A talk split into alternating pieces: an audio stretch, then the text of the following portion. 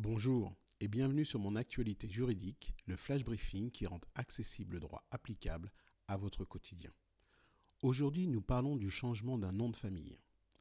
Au terme de l'article 61 du Code civil, toute personne qui justifie d'un intérêt légitime peut demander à changer de nom. Ainsi, une demande de changement de nom de famille peut être faite lorsque le nom porté a une connotation négative. Ce peut être le cas d'un nom perçu comme ridicule ou péjoratif, ce peut aussi être le cas si le nom est également porté par une personne célèbre avec une mauvaise réputation. De même, une demande de changement de nom peut être faite pour éviter l'extinction d'un nom de famille ou encore pour éviter des conséquences résultant de la gravité des agissements pour lesquels un père ou une mère a été condamné. En principe donc, hors le cas d'un intérêt légitime, il n'est pas possible de changer de nom. Cependant, la jurisprudence du Conseil d'État tente à reconnaître que des motifs d'ordre affectif peuvent justifier le changement d'un nom de famille. Et c'est ce que révèle un arrêt récent du Conseil d'État.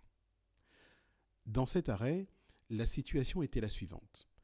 Après un accouchement difficile, M. X et Mme Y ont eu un fils né le 4 juin 1999. Lors de la déclaration de naissance de l'enfant, l'officier d'état civil dissuade M. X de donner pour nom à l'enfant les deux noms de famille des parents accolés, au regard notamment des importants tracas administratifs ultérieurs que ce choix pourrait occasionner pour l'enfant.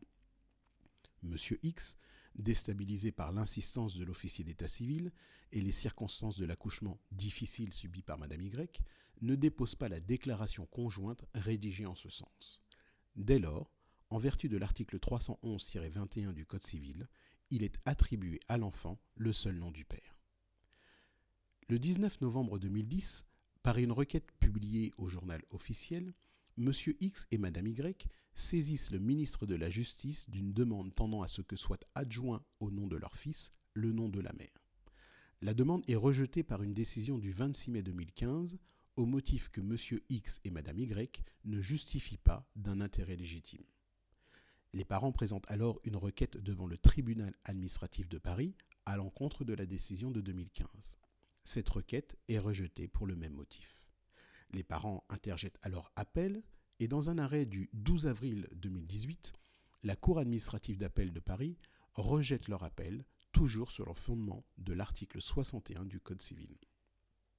Les parents se pourvoient alors en cassation. Le Conseil d'État rend son arrêt le 16 octobre 2019. Au passage, vous releverez la longueur de ce contentieux. Dans son arrêt, le Conseil d'État considère que des motifs d'ordre affectif peuvent, dans des circonstances exceptionnelles, caractériser l'intérêt légitime requis par l'article 61 du Code civil.